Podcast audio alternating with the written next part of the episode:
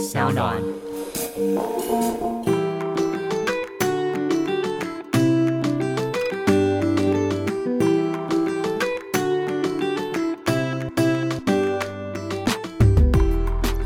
回到 Ivy 爱公威。今天呢，邀请到的是女人迷的 Sales Head 柯彩晨，我们欢迎彩晨。Hello，大家好，我是彩晨，然后很开心可以来上 Ivy 的节目。彩晨最近出了一本新书，对不对？对，然后它的名字叫做《如果理想生活还在半路》。这本书的书名是不是生产很久？对你有知道这个故事？当初就是想写这本书，大概是在去年，就是二零二零年的第三季开始有这个想法，然后跟出版社讨论。那刚开始想要写书的时候呢，我一直想写很多关于生活的事情。然后出版社就问我说：“嗯、那可能你想谈的是什么？”我就说：“啊，我想写的就是那些生活中很小很美的瞬间。”总之就是在表达的时候讲的很不具体，但我心里面一直大概有一个画面，知道我会写出来的内容可能会长什么样子。然后过程中我也多次跟出版社提案说：“哦，我想要叫什么名字？”出版社的同事听到就一直跟我摇头说：“嗯，觉得可能没有这么好诶，彩晨要不要再想想？”对，所以我们大概实际上想过的书名应该有接近二十个。然后最后大家都喜欢的就是呃，如果理想生活还在半路这个名字。那你可以跟我分享，就是当初不被采纳的其中一个，你自己觉得，嗯，原来不被采纳是有原因的。哦，我之前有一版我很想要叫的名字叫做《夏日生》，就是三个字，哪一个生？就是夏天出生的夏日生。哦，对，然后因为我是一个在夏天出生的小孩，然后这本书也会在夏天出生，就是它在七月五号的时候上市，所以我觉得夏日生有一种你知道充满夏天朝气的那个感觉。然后我那时候我记得我就把这个名字丢出来，那我丢出来的时候，好像现场大家就是一片寂静，你说像我刚刚极尽一样吗？对像你刚刚的极尽一样，就是。所以我觉得我在这个过程，因为艾比知道我过去也一直都是在做编辑，然后甚至我是做主编，是，然后我是到这两年我才转换到销售呃新的一个领域挑战这样子，所以我原本对于自己想书名是很有信心的，对，但我后来真的发现出版上面，尤其在书名的拟定啊、挑选金句上面，其实有他们的一套专业，所以后来就觉得我要把这件事情交给专业的来。嗯哼。但是我觉得这两个名字相较而言，其实都有各自的好坏诶。因为现在的是，如果理想生活还在半路，是非常让人家可以知道你这本书在想什么，也可以马上抓住需要有这一种内容的读者，他就会想要买来看。但是夏日生真的太浪漫了，我觉得就像你一样、欸，哎，谢谢谢谢。我那时候原本很想坚持说我要用夏日生，但我后来真的觉得，我也问了我一些朋友，然后朋友就表达说，好像初看到这个书名会不太知道这个书到底要跟我说什么。我就想想，我觉得对啦，也是也是，我就决定我要放下我作为作者的那种任性。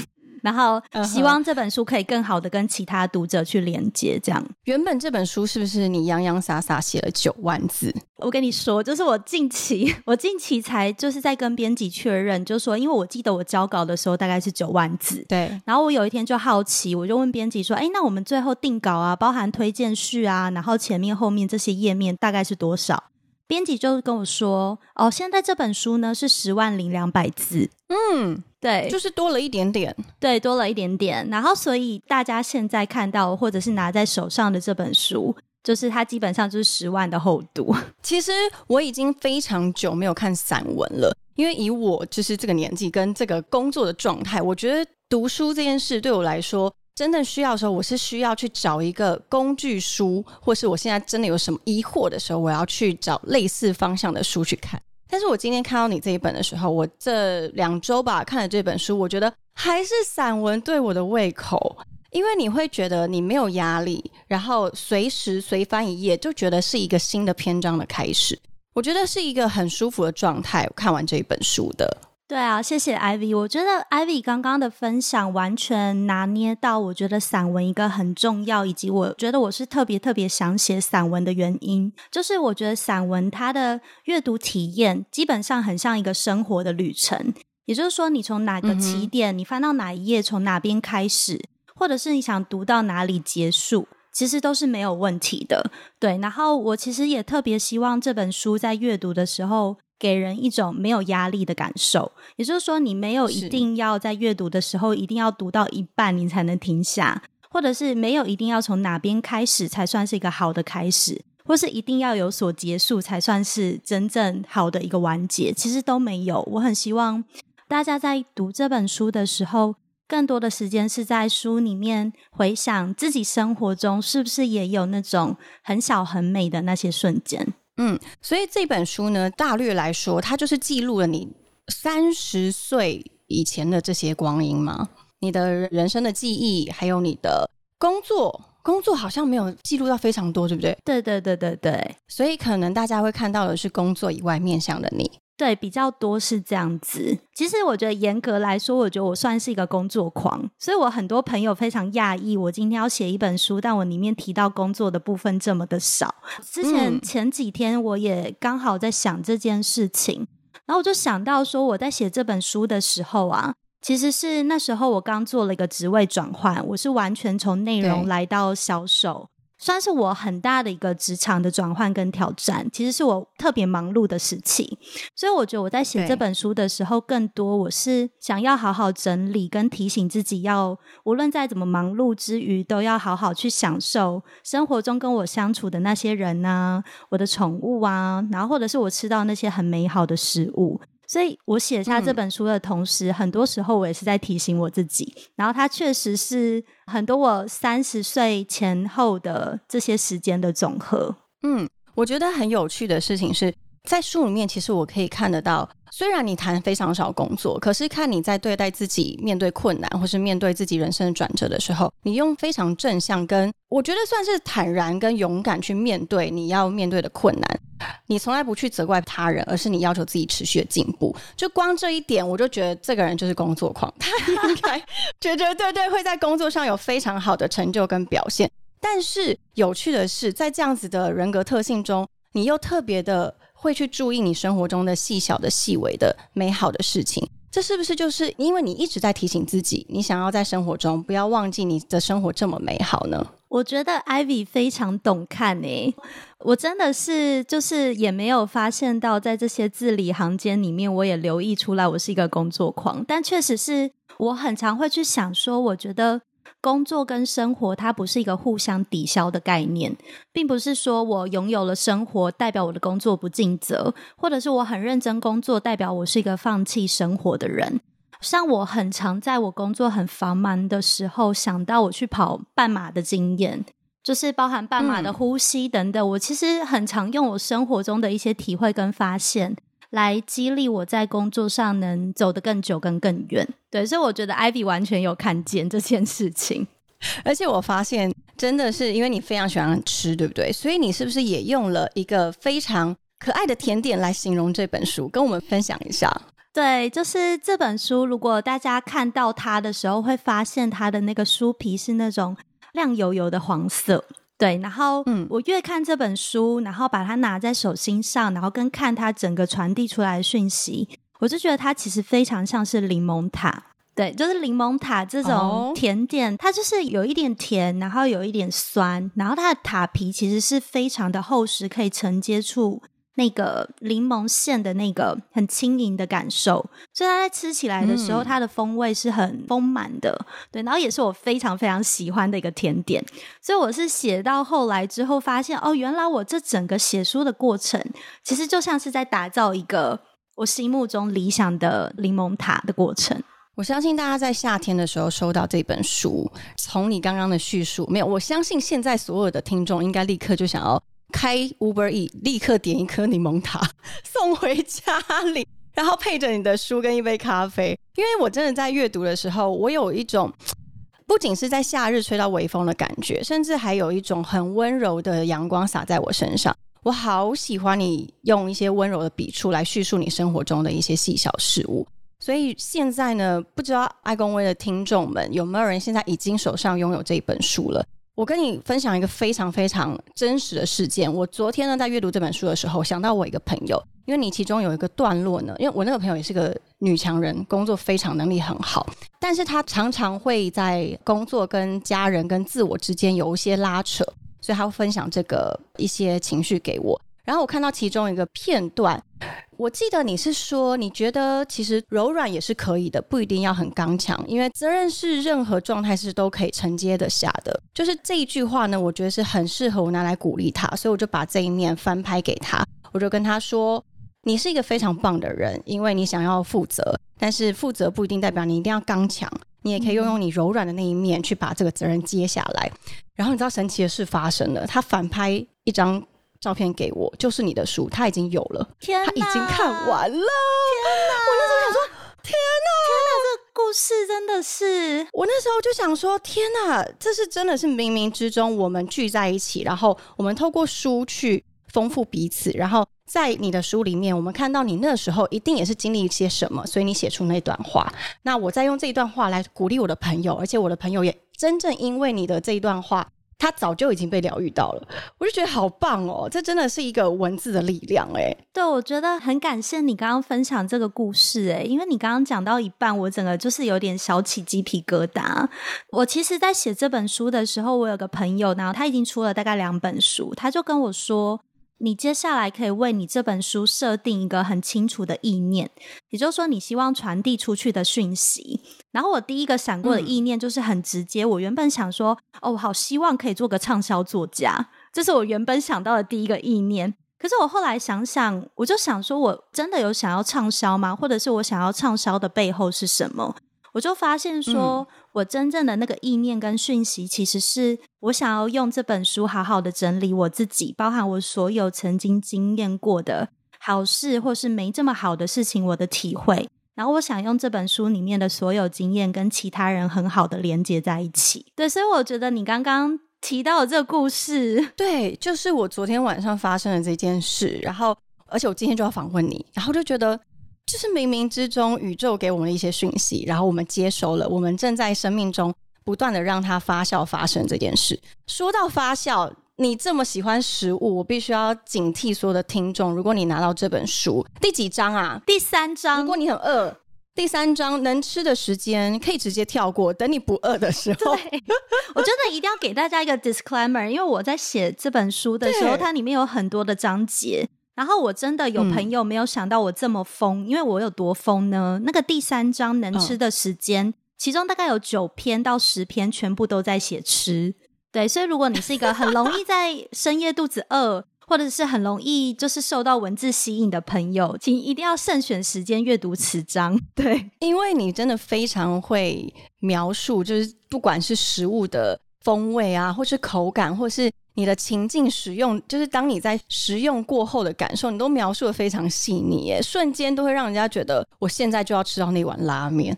就像你的拉面那一张，跟我们分享一下，为什么拉面对你来说是一个极度疗愈的食物？我觉得我跟拉面的渊源真的是好像随着我渐长，然后。越来越大，我觉得它对我的意义也越来越深。就是我其实大概喜欢吃拉面，应该是从我国高中我就开始会去吃一些拉面。然后我觉得其实其实很早很早我就开始发现我特别喜欢吃拉面。然后我觉得我真正开始感觉到拉面之于我有很深的意义，是我开始工作之后。因为开始工作之后，我想大家一定都有这样的时候，是比方说你非常努力的在赶一个专案，然后你为了这个专案花了非常多的心思跟时间，然后你也把自己整个人都投入进去了，然后可能有一些不如意或是不尽期待的地方，然后你感觉到挫败。就是我刚开始工作的时候，我有很多这样的时刻。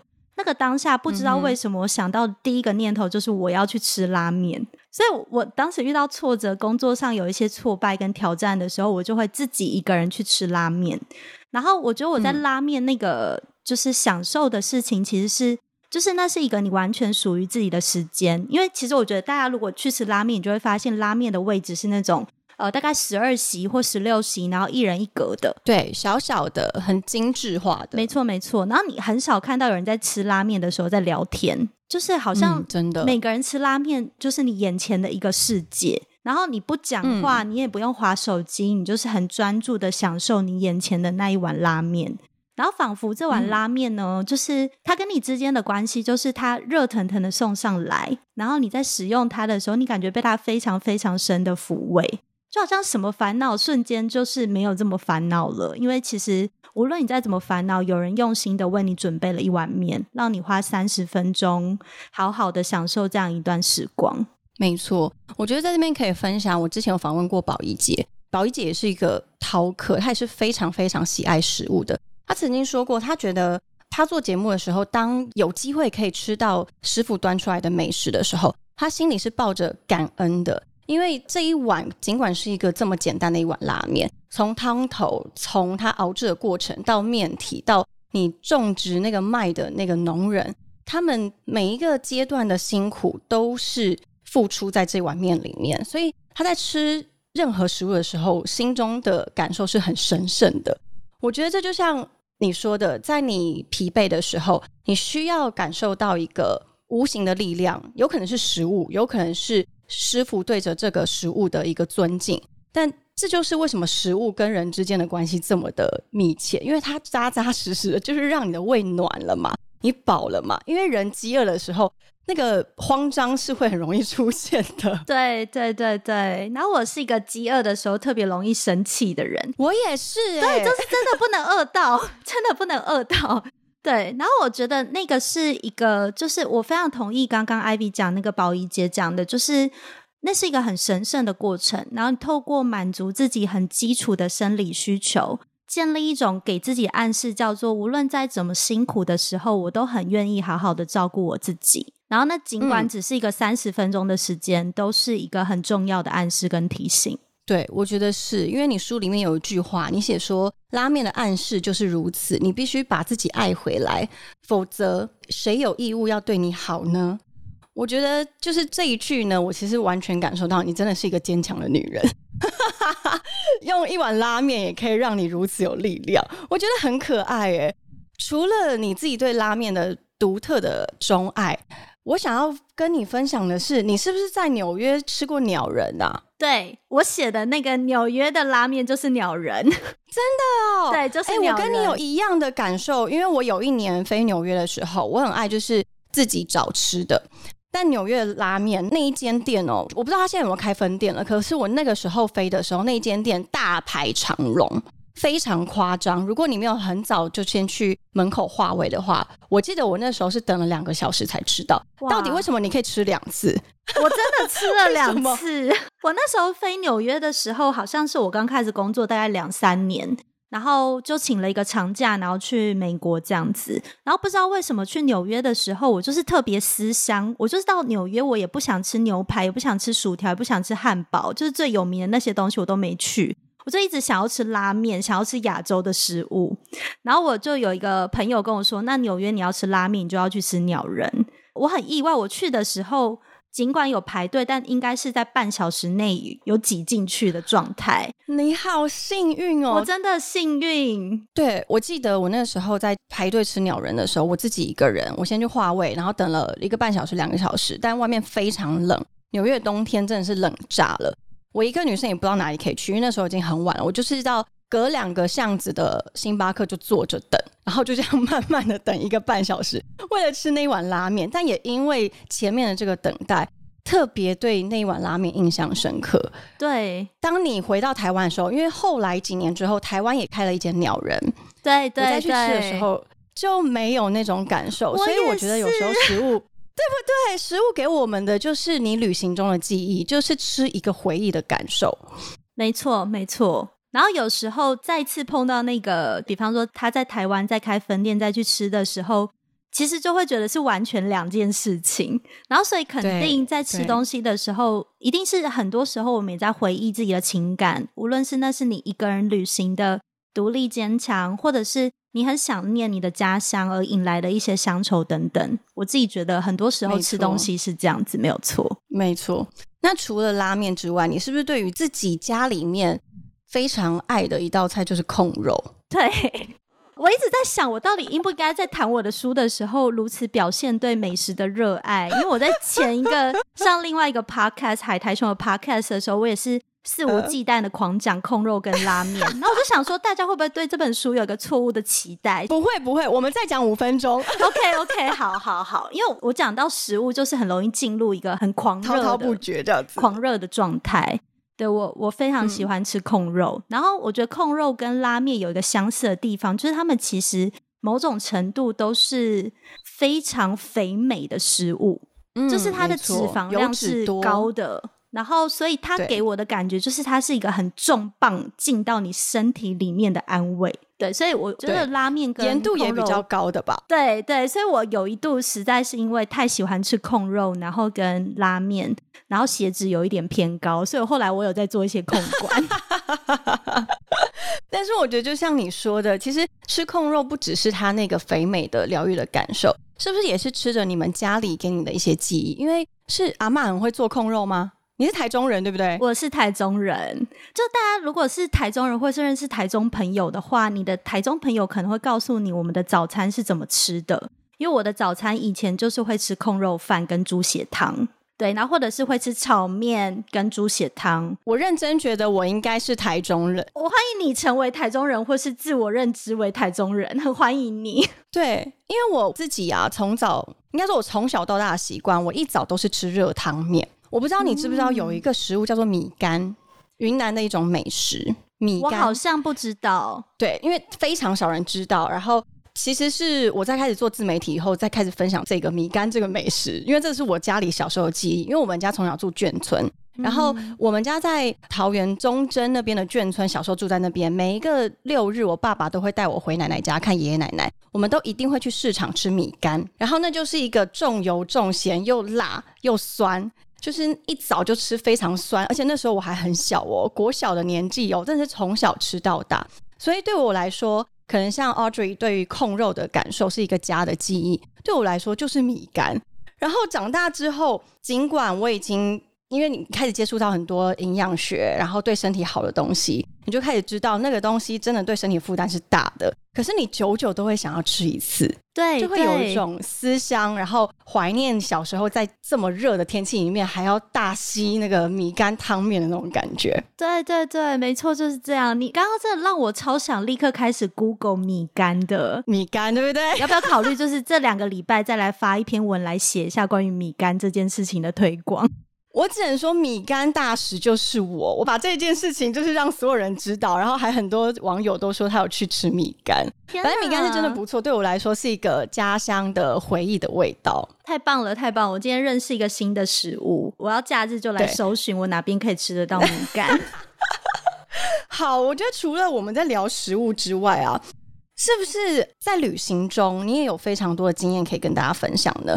我自己在看你这本书里面，我好喜欢一段，就是你跟你妈妈去南法公路旅行的那一段，可以跟我们分享一下，有遇到什么有趣的事吗？那时候我妈妈来南法找我，其实就是我在里昂交换学生的那一年，所以那一年我在法国待了整整的一年，所以算是对我的法语程度最有自信的一年这样子。然后我妈就跟我说，她很想去南法看薰衣草，很想住在酒庄。所以我妈就是从台湾，然后那是她自己一个人，她自己就是头一次自己搭那么远的长途飞机，然后飞来法国一个她完全不熟语言的地方找她的女儿。然后我们是先在巴黎待了两周，然后接着去南法待了两周。我自己觉得，我跟我妈都很常想念那个过程是。我觉得在那个旅程的过程中，我们抛弃了一种别人对于母女的既定想象，然后我们两个就很像是彼此的旅伴，然后我们有很清楚的知道彼此能做的事情，比方说我妈开车，我暴露，我负责点菜，嗯，她负责选她喜欢的餐厅跟她喜欢的地点，我负责查好所有的路线。他负责站好，让我帮他拍照。就是我，我觉得那个 那个整个的互动，会让我觉得说，人没有所谓的一定要遵循的特定的角色。我觉得在那过程中，我妈享受的自在跟快乐，给我很大很大的安慰吧。就是我会想到说，我已经很久没有看到我妈全然为了她自己的快乐去表达意见。跟我妈完全不管她的小孩想要去哪里，我妈就说她就是要去哪里哪里的酒庄，她就是想要住在哪边。然后我我在那个过程中，我我觉得我蛮深受感动的。嗯嗯嗯，是不是射手妈妈都是这样啊？因为我妈妈也是射手座，有可能，有可能。对，因为我觉得射手座妈妈是，当然他们在做于母亲的时候是无微不至的照顾，然后就像你书里面谈到的，她可能是本来她拥有她非常。爱画画，或是有非常多他自己的喜好，但是因为家庭，然后他选择了他好好照顾他的子女。当然，射手妈妈一定是有在妈妈这个部分做到非常棒的尽责，但是他们真的也是非常爱玩。因为我是空服员，所以我记得我以前到处飞的时候，我妈妈常常会截图我发的照片，然后说下次也带我去那边吧，就是那种很想要跟。然后我要跟你分享一个非常有趣的，我有一次飞雅加达的时候，雅加达通常我们是飞当天来回，或是只住一个晚上。有一次我被排到了一个特别的班机，是大概有三个晚上可以待在那边。然后那时候我就想说，好，短时间对我妈来说，如果临时因为她有工作，临时要请假的话，她可能比较可以。所以我就跟她说，哎，妈，那你要不要跟我一起去玩？反正雅加达我有个朋友，他可以开车来载我们，就出去吃吃饭呐。然后你也不用请太多假。然后呢？他就非常兴奋的，然后还很紧张，准备很多漂亮的衣服，然后行李什么的，然后他就就带着很开心的、愉快的心情跟着我一起上飞机。他就坐我飞的那台飞机，跟我一起到达雅加达。但是很奇妙的事情是，刚刚好我们刚抵达雅加达那一天，因为公司的安排，我们突然那四天三夜的 fly 的班机的行程被改成两天一夜。所以呢，我妈就跟我在那饭店睡了一天晚上，隔天 直接往返台湾。你知道她本来行李箱有多少漂亮的衣服，根本没穿到。真的，你讲到这个，那后来妈妈的反应，或是妈妈是怎么理解这整件事情的？你知道，我觉得可爱的地方就是这样，她就说。我觉得很棒，我只要能够跟我女儿一起坐飞机，我在飞机上看着她工作，或者是我只要踏出不是台湾的地方，我就很开心了。因为我会觉得我从妈妈身上学到的是，她真的很容易知足，很可爱，是真的很可爱的感觉。真的，真的，我觉得这个我很有感觉。我觉得有可能是射手座妈妈的她的那种，就是很乐天跟豁达吧。因为这个我一定要补充一件事，就是我们在南发的时候，我们是开车。然后开车上路的第一天，我们就租了一台那种意大利的那种国产小车菲亚特，很可爱，红色的。然后就哇，我们要开车上路喽！然后来就是开到坎城去什么的。然后上路的第一天，我妈就是耍腔，她就直接开上了就是法国的人行道。然后我们有一边的轮胎直接爆胎。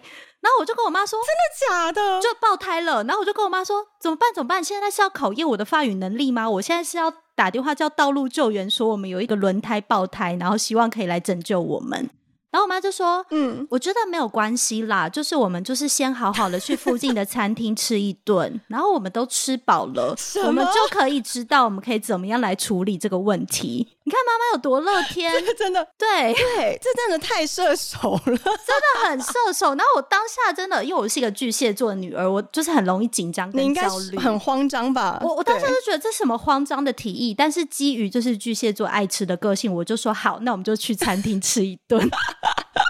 但我有时候就觉得说，其实从小到大，我们遇过这么多我们自己觉得很天大的事情，但妈妈都会觉得这是小事。对，你不觉得吗？没错，我觉得好神奇哦。会不会等到我们真的成为母亲以后，或者是可能我们现在真的过了三十以后，我们再回头看，或者身边二十几岁的孩、二十几岁的年轻人发生的事情，我们也会觉得小事，就是小事一桩，是不是这种感觉？我觉得有机会耶，因为我现在回想很多我在二十几岁觉得很困扰或是很烦恼的事情，现在看起来真的都觉得可以跟自己说，那个真的是小事，你知道吗？可以拍拍他的肩膀说，那个真的是小事。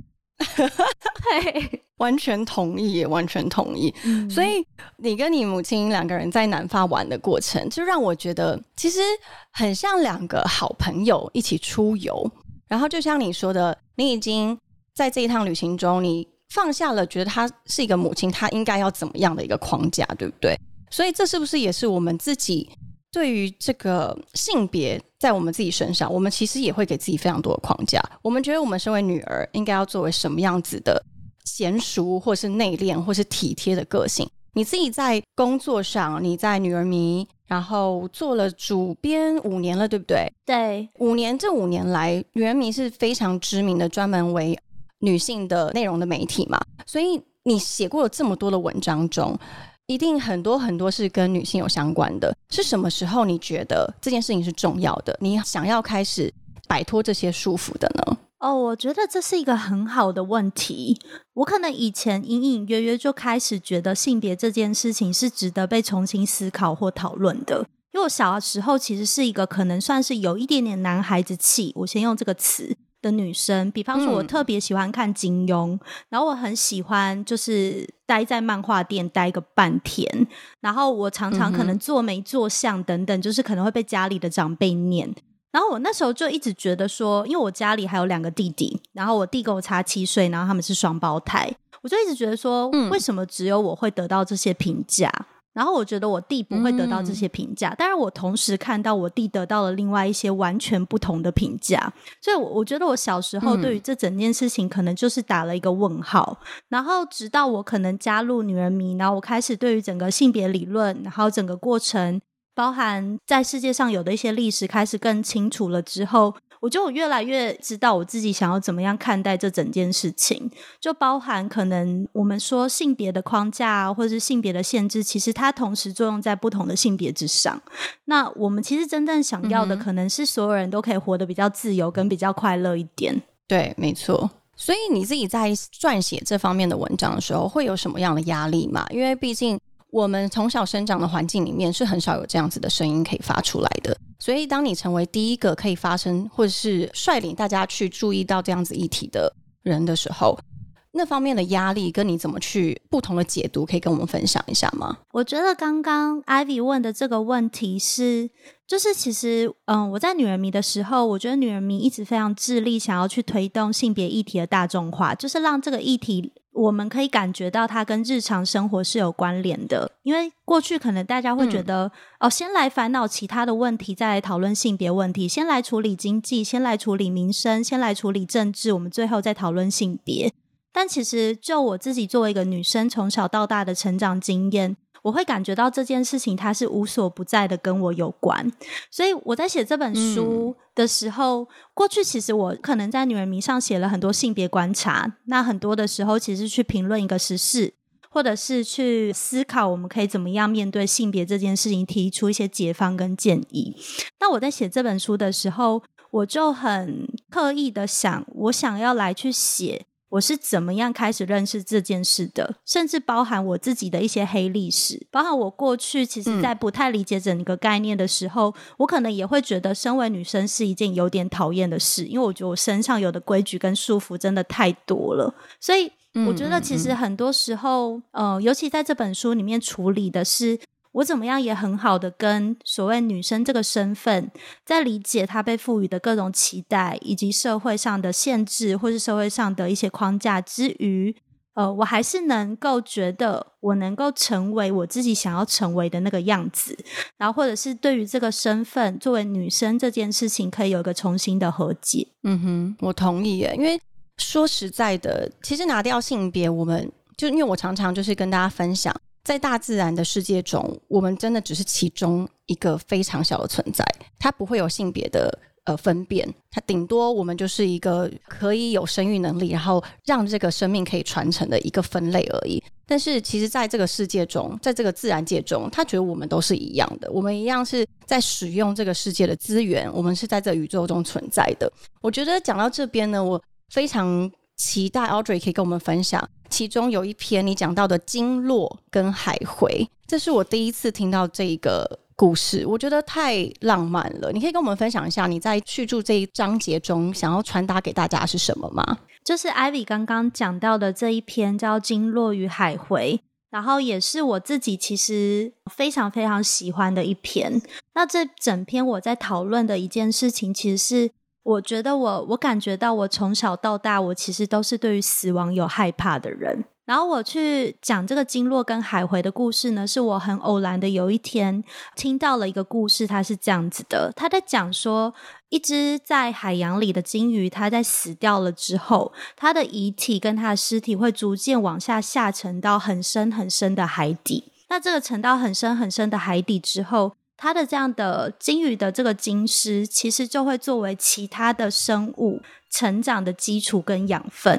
所以，我们从一个很单一的观点来看，我们会觉得，OK，大海中有一只鲸鱼死掉了。但其实，如果我们很宏观的看，这只鲸鱼它在死亡之后，它的遗体降落在海底之后，它还是很深很深的滋养了很多生命的成长，然后它去支持了很多他没有想过他可以支持的。生物。对，所以他其实他的死亡开启了下一个生命的循环。然后我记得我当时候听到这个故事的时候，我就是现场也是感动到一个不行哎，因为我觉得我以前非常害怕死亡，是因为我觉得死亡是一个你死了之后就什么都没有了，尽管这世界还在继续，但是你就是不知道。所以在这件事情上，我觉得我有一个比较深的恐惧。对，当我听到这个故事之后，我觉得它很具象的让我想象了。就是一个人死亡之后可能有的启动的那个生的循环，然后我觉得它是一个非常非常美的故事。然后我设想可能有人跟我一样是害怕死亡的，所以我在写这个故事的时候，算是作为一种我跟自己说的床边故事，也很希望把它分享给更多跟我有一样恐惧的人。这个故事我觉得它除了非常美之外，我觉得它就是这个世界运作的一个方式。回到我们刚说，如果我们拿掉性别，我们是什么？其实，因为很多人会问说，Ivy，如果下辈子让你选择，你想要选择当男生或女生？我常常都会有个想法，你怎么知道我下辈子还会是个人呢？或是你怎么知道我下辈子 不是一个有性别去区分的一个生物呢？就像经络一样，其实只要我们能够在这个世界里面循环，我觉得就是一件非常幸运跟美好的事情。不管你今天是人类，你今天是宠物，你今天是空气中的尘埃也好。其实性别不是这么重要，其实你有生命就是一件非常值得庆贺的一件事。嗯，我觉得我很喜欢你这边的解读，诶，就是我其实常常也有这样的感觉，我常常会觉得我自己作为人或是人类这整个 species，就是我们相对的其实是把自己放在一个宇宙很大的位置，我们看到的好像都是所有人在发生的事情，人在进行的行动，人遇到的苦难，人达成的成功，但其实整个自然。或是整个所谓的世界是比我们更大许多许多的东西，而有很多的生物其实是帮助这个世界很好的去循环、去展开，而人不过是其中很小很小的一部分。对，所以我我我常常都会觉得说，如果有一天真的没有办法，人类必须灭亡，我觉得我也会欣然接受。真的哎，我觉得。